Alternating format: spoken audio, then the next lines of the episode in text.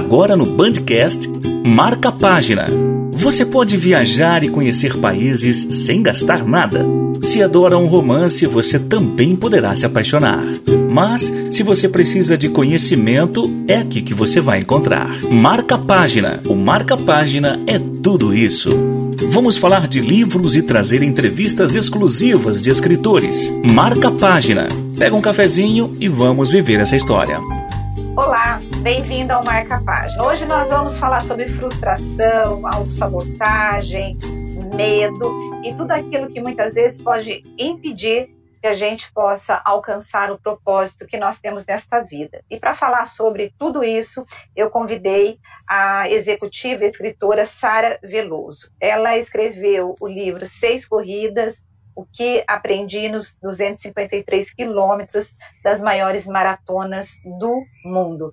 Ela correu, gente, só para você ficar com inveja, tá? Berlim, Boston, Chicago, Londres, Nova York e Tóquio. Mas o mais legal é que esse livro traz, ela vai traçando a vida dela, os obstáculos e as conquistas que ela teve ao longo da vida com essas corridas. E é isso que a Sara vai falar. Bem-vinda, Sara. Oi, Rose, prazer em estar aqui hoje. É, boa tarde para todos vocês que estão tá ouvindo aí essa gravação. E vamos lá, né? Vamos lá. Bom, você primeiro foi para o mundo corporativo, é isso, né? É, e depois que você virou escritora, conta para gente um pouquinho dessa trajetória que fez você querer escrever esse livro. É, eu ainda estou no, no mundo corporativo, né? Eu sou uma executiva da área de finanças. É, alcancei aí uma posição na área de finanças onde cerca de mais ou menos 15% das mulheres alcançam hoje no Brasil, que é ser uma executiva C-level. E aos 40 anos eu descobri a corrida e eu comecei a correr é, pequenas distâncias, 5 quilômetros, 10 quilômetros. E com o tempo eu me tornei maratonista. Né? E o aprendizado desse processo é o que eu resolvi colocar no livro. E é o que eu conto, que eu aprendi nesses 253 quilômetros, que são seis vezes é, 42 quilômetros, 197 metros. Agora, Sara, é, como que você é, começa? Porque você imagina uma pessoa que é sedentária, eu não sei se você é sedentária, você vai me responder mas começar a ser uma atleta aos 40 anos, porque corrida é esporte de alto rendimento, você vai lidar com a dor, você vai lidar com uma série de fracassos, muitas vezes. O que, que te fez começar a correr aos 40 anos? Eu tinha, eu estava recém-separada, e quando eu fiz 40 anos, eu disse para mim que eu viveria os melhores 50% da minha vida. E isso não quer dizer que os outros 50% não tenham sido bons, mas que você pode fazer coisas melhores e você pode se cuidar melhor, se tratar melhor. E foi isso que eu decidi. Aí o meu irmão e minha cunhada me levaram um dia à USP, aqui em São Paulo, onde as equipes de corrida se encontram para os treinos de sábado. E eu descobri a corrida, mas eu não descobri a corrida. Eu descobri um grupo social, eu descobri um jeito de viver, eu fiz amigos, é, eu me encontrei, eu descobri o amor próprio, né? Eu me recuperei de uma dor que eu estava vivendo. Então a corrida para mim foi muito mais do que é, performance e desempenho. Uhum. E nesse livro, é, quando você fala que você aprendeu nos 253 quilômetros, o que, que você aprendeu, Sara? Que a gente precisa viver o percurso. A gente uhum. passa muito tempo da nossa vida pensando em quando eu chegar lá. Né? E quando a gente fala em corrida, a gente sempre pensa na linha de chegada. Mas onde você colocou as suas passadas? Quem passou sua, pela sua vida naquele momento? Com quem você conviveu, com quem você conversou, quem você ouviu né? Quais foram as suas dores, as suas alegrias e os seus momentos? Porque a linha de chegada, propriamente dita, são milésimos de segundos. E se você ficar vivendo por um momento, o dia que eu casar, o dia que eu me formar, o dia que os meus filhos se formarem, é, e ficar achando que a partir daí tudo vai mudar, nada muda se você não trabalhar para que isso mude. Então, toda linha de chegada tem um processo, toda linha de chegada tem um percurso. As alegrias, as dores, as frustrações, as pessoas que você conheceu, as que saíram da sua vida, tudo isso vai ser, de alguma forma, como que empacotado naquele milésimo de segundo. Então, o milésimo de segundo da linha de chegada é só uma fita que você coloca no pacote. Né? Uhum. E a gente esquece de valorizar o percurso. Então, isso que eu ia te perguntar. O percurso, ele é mais importante do que a linha de chegada? Não tem linha de chegada se não tiver percurso. Uhum. Né? E a gente esquece do aqui e agora né? Este momento, né? É, o que eu estou vivendo neste momento? A gente está sempre pensando no amanhã, na nossa vida atribulada, o que, que a gente vai fazer depois, é, no compromisso da semana que vem. Só que antes do compromisso da semana que vem, tem o hoje, tem o agora. Eu lembro muito bem, há, um ano e meio atrás, quando a gente teve o lockdown, eu estava num uhum. momento super atribulado, bem no lançamento do meu livro. Tinham três semanas que meu livro tinha sido lançado e ele estava lá top mais vendido em uma das grandes livrarias do Brasil. Eu com outros, outras noites de autógrafo marcadas uhum. e vivendo, não, porque eu vou ter isso para fazer, eu vou ter isso para fazer, eu vou ter isso para fazer. E de repente veio o lockdown e nada daquilo aconteceu.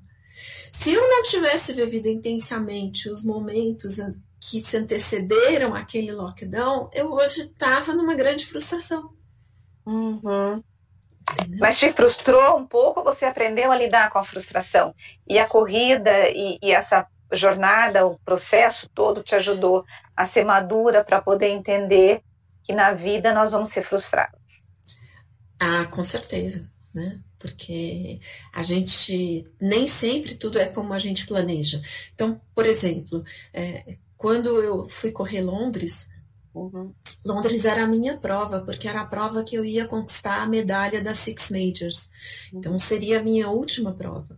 E eu já estava há um ano me preparando para aquela prova, para conseguir vaga, não é fácil. Eu tinha conseguido uma vaga por caridade, por similaridade uhum. de um, um, trabalho voluntário que eu faço aqui no Brasil. Uhum. E aí, é, no quilômetro 14, eu pisei numa garrafa de água que uma menina deixou cair e virei o pé. Virei uhum. o pé, tive dor no pé, tive dor no joelho. E eu ainda tinha é, 30 e poucos quilômetros, mais quase é, 28 quilômetros pela frente, né? Para uhum. poder chegar na minha medalha. Né? Então, da, naquele momento, primeiro, é, é, a primeira dúvida que me apareceu é: será que eu vou conquistar a minha medalha hoje? Né? Porque eu estava com uma dor infinita. Segundo, é, me recompor, me reequilibrar, analisar quais os recursos que me sobraram do meu corpo para saber se com aquilo que eu tinha eu ia conseguir continuar. Se eu vou continuar e eu não tenho mais 100% dos meus recursos, é, qual é o plano, o próximo plano que eu vou fazer? E quanta força eu tenho para não desistir naquele momento e alcançar meu objetivo. Né? Isso tudo em segundos, né? É, em minutos, vamos dizer uhum, assim, uhum, né? Uhum. É, o meu acidente só não foi pior porque na hora que eu pisei na garrafa e os outros corredores me seguraram e eu não caí, porque eu podia ter. Uhum. Quando a gente tropeça na corrida, você pode quebrar a mão, você pode uhum. quebrar um braço, pode, pode acontecer um monte de coisa, né? Uhum. Eu, ano passado, numa corrida boba no parque, eu quebrei o pé e rompi dois ligamentos. Ai. é, é, é, e a corrida te dá isso, né? De você se reestabelecer. Outra coisa é que a vida ela não é sempre tudo legal, né? Não é sempre tudo como você planejou. Quando você tem a oportunidade de estar numa situação que teoricamente é de lazer, é uma situação que você quis estar lá, e você está sofrendo as pressões que você sofreria normalmente no dia a dia, né? Então, uma frustração, uma dor, uma ansiedade. É, você aprende a lidar melhor com isso quando isso acontece no mundo real, em que você está numa situação que você não pode perder a, a força, né? Então, quando aquela menina me desafiou com a garrafa d'água, eu qual é o ímpeto de uma pessoa, né? É, chamar para falar, escuta, vem cá, né? O que, que você fez uhum. comigo? Não, não, não interessa, não foi por querer, né? Foi, uhum. passou. Então vamos lá, não, não, ela não vai interferir, eu não vou deixar que ela interfira no meu equilíbrio pessoal. Quantas vezes na vida, no trabalho, no seu, na, no seu relacionamento familiar, no relacionamento com amigos, às vezes até numa briga de trânsito, você não é testado numa situação que é para te tirar do eixo, e se você mantém o eixo, seu resultado é melhor. Né? Então, a corrida me ensinou isso também. Né? Se eu estou numa prova e eu começo a ficar muito ansiosa para correr, é, para ir mais rápido e alcançar a linha de chegada, teoricamente, num ritmo diferente do que eu treinei, eu certamente não vou alcançar meu objetivo. E na vida também, quando a gente não age conforme planejado e acha que vai dar certo, normalmente a gente cai. E eu fui aprendendo tudo isso com a corrida. E você terminou a corrida? Essa é a terminei pergunta. A corrida, terminei a corrida e consegui a minha medalha. Na verdade, eu mudei os planos, né? Então, eu deveria correr os próximos 30 quilômetros o tempo inteiro. E eu passei a partir dali, a, a cada quilômetro que eu corria, eu dava uma caminhada para poupar um pouquinho o meu pé, porque realmente uhum. machucou bastante. Uhum. Mas fiz num tempo maior, não o que eu gostaria, mas uhum. o que uhum. foi possível. Mas eu não deixei de alcançar a linha de chegada e não uhum. deixei de, é, de conquistar minha medalha. E ganhei mais uma história para contar. É verdade. Agora, Sara, é, quando a gente faz exercícios físicos com os atletas na vida, no dia a dia, é, as pessoas se auto-sabotam muito, né? É, e você falou dessa coisa do acreditar. Se eu não acredito, eu não tenho como chegar. Aqui você é, colocaria a, a autossabotagem? Você acha que é a falta de confiança em si mesmo? É a culpa? É você não se amar, você mesmo achar que você não é merecedor daquilo que você pode conquistar. Eu sei que tem N variáveis, né? N variáveis, mas autossabotagem é algo que paralisa o ser humano e que tem sido muito comum hoje? Eu acho que a gente está muito preocupado em correr a corrida do outro, né? A gente vive num mundo superficial onde as pessoas. É muito fácil você dividir alegrias, né? Uhum. Então, você chega lá, Instagram, Facebook, redes sociais, e as pessoas só estão felizes. Uhum. Mas por trás de um palco tem uma coxia. Né? Uhum. E a gente nunca está é, mostrando a coxia. E isso é uma das coisas que eu fiz questão de mostrar no meu livro. Eu falo de dores, eu falo de assuntos que a gente não comenta, né? A gente uhum. não fala dos sobreviventes do suicídio. Verdade. Né? A gente não toca nisso. Mas o sobrevivente do suicídio, ele também carrega a sua dor. E quantas pessoas existem no mundo que são sobreviventes? Porque para cada suicida, quantas pessoas ele deixa? Uhum. Quantas pessoas que o amavam? Né? E essas pessoas passam a viver com a dor. Mas isso não é falado. Ninguém compartilha isso, porque a gente tem receio de compartilhar aquilo que é real. Né? Então, a, e a gente quer viver o mundo do, da, do instante do Instagram. Né? Isso é uhum. é legal, eu acho que é legal, mas existe ali atrás uma cotia. Né? Por exemplo, é, eu hoje lido Estou lidando com o sobrepeso que eu ganhei na, uhum. nesse período de pandemia. Eu quebrei o pé, uhum. eu tive que parar de correr praticamente um ano, estou voltando uhum. agora. É, nesse período, os efeitos colaterais da menopausa me afetaram muito. Uhum. Mas quem vai falar disso? Quem fala de menopausa no Instagram? Uhum. Ninguém fala. E é isso que a gente tem que falar. Ou a gente tem fala, que verbalizar é, as nossas dores. É, ou se fala, vai falar mais no sentido do que dos sintomas, mas não tem esse depoimento de quem está passando por isso, né? E como isso é. afeta a tua saúde mental, né? Exatamente. Quando olha assim, ah, poxa, a Sara, uma executiva, uma mulher forte, uma mulher que é, uhum. conquistou várias coisas na vida que muitas pessoas gostariam de uhum. conquistar. É, aqui é carne e osso, é sentimento, é coração, tem dor, uhum. tem choro, né? É, tem ansiedade, tem depressão, tem angústia, mas também uhum. tem muita alegria, como todo mundo. O mundo real é assim. Então, isso que eu acho importante da gente falar. E escrever o livro foi isso: é mostrar uma mulher de 40 anos que saiu de um relacionamento que não estava legal na vida dela, começou de novo, desde praticamente do zero, né?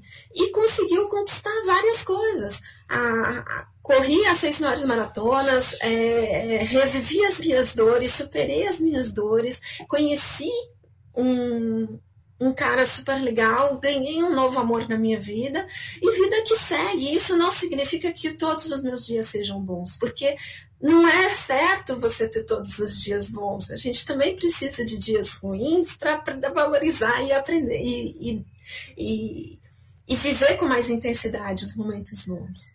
Você tem uma frase que você disse na palestra tua, né, que você deu, que você deu recentemente, que disse que na vida você precisa se acostumar a não ter. De quem que é essa frase? Ai, minha avó. Hum. É, minha avó, a Sara, né? E eu falo que eu, eu vivo sobre os princípios de pérolas de Sarita. Uhum. E a minha avó me ensinou desde pequena que na vida a gente precisa aprender a não ter. Porque é muito fácil a gente aprender a ter. A gente sempre acostuma com conforto, né? E, e, confortos básicos. Eu cresci, a gente abria o vidro do carro com manivela. Hoje, praticamente uhum. todos os carros têm vidro automático. Uhum. E talvez as crianças nem saibam que existe uma manivela para abrir o vidro de um carro. Uhum. É um conforto bom. É. Mas é um conforto, né? E a gente precisa aprender a não ter às vezes. Uhum. E você e essas mulheres e, é, fizeram parte aí da, da sua vida, né? É, como que a, a corrida, o esporte ou a tua carreira de executiva te ensinaram a lidar com a frustração e com a derrota, né? Porque você fala muito de mulheres fortes é, que viveram, que fizeram parte da sua vida, mas você conta também que desde cedo você teve que lidar muito com essa questão da rejeição e da inadequação. É, o que, que é isso? Bom, os meus pais se separaram, eu tinha 5 para 6 anos. E no início da década de 70, minha mãe não era separada, ela era desquitada.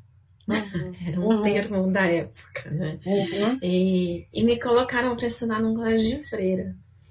No colégio de freira, você ser filha de uma mulher desquitada não tinha muita aderência, né? Então eu uhum. tinha é, colegas que as mães não gostavam que elas convivessem comigo porque eu não era uma boa companhia. Afinal de contas, eu não vinha de uma família equilibrada. Eu não uhum. vinha de um status quo definido como normal. Eu vinha, uhum. da, vinha da coxia, né? Uhum. Então, desde criança, eu fui aprendendo a, a viver com essa rejeição. E isso foi criando para mim é, um perfil de estar tá sempre correndo a corrida do outro. Em que sentido? De estar tá sempre buscando um modelo que fosse um modelo adequado e que as pessoas me aceitassem dentro daquele modelo. Né? E isso a gente faz o tempo inteiro, a gente está sempre correndo a corrida do outro na vida.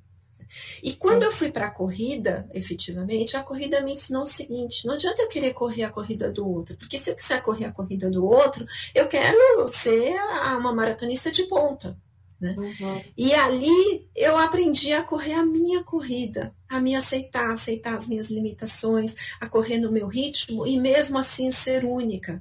Eu sou uhum. a 38ª mulher no Brasil que conquistou a medalha das Six Majors. Uhum. A 38 Parabéns, Sara, é verdade. Isso é, é, um número assim super mega importante, né? Como você colocou também, você, é, entre as executivas, você é uma das poucas que chegou, né, a, a essa do, do C-level, né? Agora, Sara, é, você aprendeu a, a ser forte, né? Tem algum momento de fraqueza que você conta nesse livro que você passou? Todos, hum. todos, muitos. E é uhum. isso que, que é importante, né? É, a, a dor, por exemplo, do, de ter vivido a perda através do suicídio, né? Uhum. É, a separação, a frustração de não ter sido mãe. Né? Uhum. Né? Então, muitos momentos de fraqueza, claro. Né? Uhum. Mas quando as pessoas olham, elas só veem a embalagem. E a embalagem é bonita. E aí quer levar e fala assim, poxa, mas eu nunca vou poder é, uhum. ser tão bonita quanto essa embalagem. E aqui eu não estou falando da Sara, tá? Eu estou falando de mim, de você e de todas as pessoas que a gente vê e fala assim, poxa, mas eu queria ser igual. Você uhum. quer ser igual? Você quer o pacote completo? Aí vai ter que viver as dores e as frustrações e as alegrias, né? Exatamente. Sara, como que tem sido o retorno dos leitores? Em relação ao livro. Ai, é tão incrível. É, é. E cada dia mais, né? A gente já está perto é. aí da segunda edição do livro, né? Ele já está se esgotando na, na primeira uhum. edição. Eu não esperava. Era uma uhum. coisa que eu não esperava. Mas eu só tenho pessoas que me agradecem. Exatamente por isso. Por contar, por falar e por incentivar, né? Mostrar para as pessoas que vale a pena seguir em frente. Né? Uhum. E, e eu não corri, não fiz uma corrida, né? Eu falo que a vida e as nossas linhas de chegada, elas têm sempre que ser um processo espiral, porque a linha de chegada é um milésimo de segundo. Passou? Qual é a próxima? Qual é o seu próximo objetivo? Onde você quer chegar? Legal, Sara. É constante. Constante, né? E você já está preparando outro livro, é isso? Sim. Vai ser sobre corrida também ou não? O que, que vai ser hum, Vamos falar de dores também, né? De superações. Hoje uhum. eu tô na. Eu completo minha maioridade. Hoje é muito uhum. especial, porque eu, há 21 anos eu fumei meu último cigarro. Ai, parabéns! Eu parabéns. fui uma uhum. fumante contumaz e depois de muitas tentativas eu parei de fumar e eu conto essa história, como que eu consegui, eu criei um programa pessoal, toda uma estrutura uhum. pessoal para parar de fumar, é, me internei num veleiro. que doida! E aí eu vou contar, eu vou contar essa história, né, de como eu consegui uhum. montar o meu programa para parar de fumar. E, bom, eu quero agradecer a tua presença aqui no Marca Página, foi ótimo bater esse papo. E se você tivesse que falar para alguém hoje que precisa mudar de vida, porque ela está muito frustrada, ela está como você, assim, ah, acabei de sair de uma separação, preciso mudar a vida, o que você falaria? E o que, que vale o seu livro falaria para a pessoa? Ela, vale a pena, vale a pena. Não deixe de arriscar. O trenzinho da felicidade, ele passa na frente da gente poucas vezes. Mas quando uhum. ele passar, suba, porque sempre você vai encontrar alguém que vai te apoiar, sempre vai ter alguém que acredita em você e que, que vai te, te encontrar e, e, e te ajudar a seguir em frente. A gente nunca está sozinho. Né? Então, se arrisque, não se acomode com pouco, porque a vida tem muito para te dar. Sara, muito obrigada. E eu quero agradecer você que ficou conosco até agora, né, ouvindo esse caminhão de ânimo. Vamos combinar, né, gente? É só endorfina pura na veia. eu, obrigada, Sara, obrigada a todos. E eu é, quero te convidar a comprar esse livro, tem na Amazon. Você pode pegar lá pelo Kindle. O que aprendi são seis corridas, o que aprendi nos 253 quilômetros das maiores maratonas do mundo ela vai, a escritora, ela vai pegando essa experiência de atleta, os desafios, o medo, a frustração, mas ela também compartilha as alegrias de você chegar lá na reta final e ela fala desse processo tão importante que é a jornada. E eu espero você na semana que vem com mais um encontro com o escritor e com mais um livro incrível para a sua vida. Beijo para você, até semana que vem. Tchau, tchau.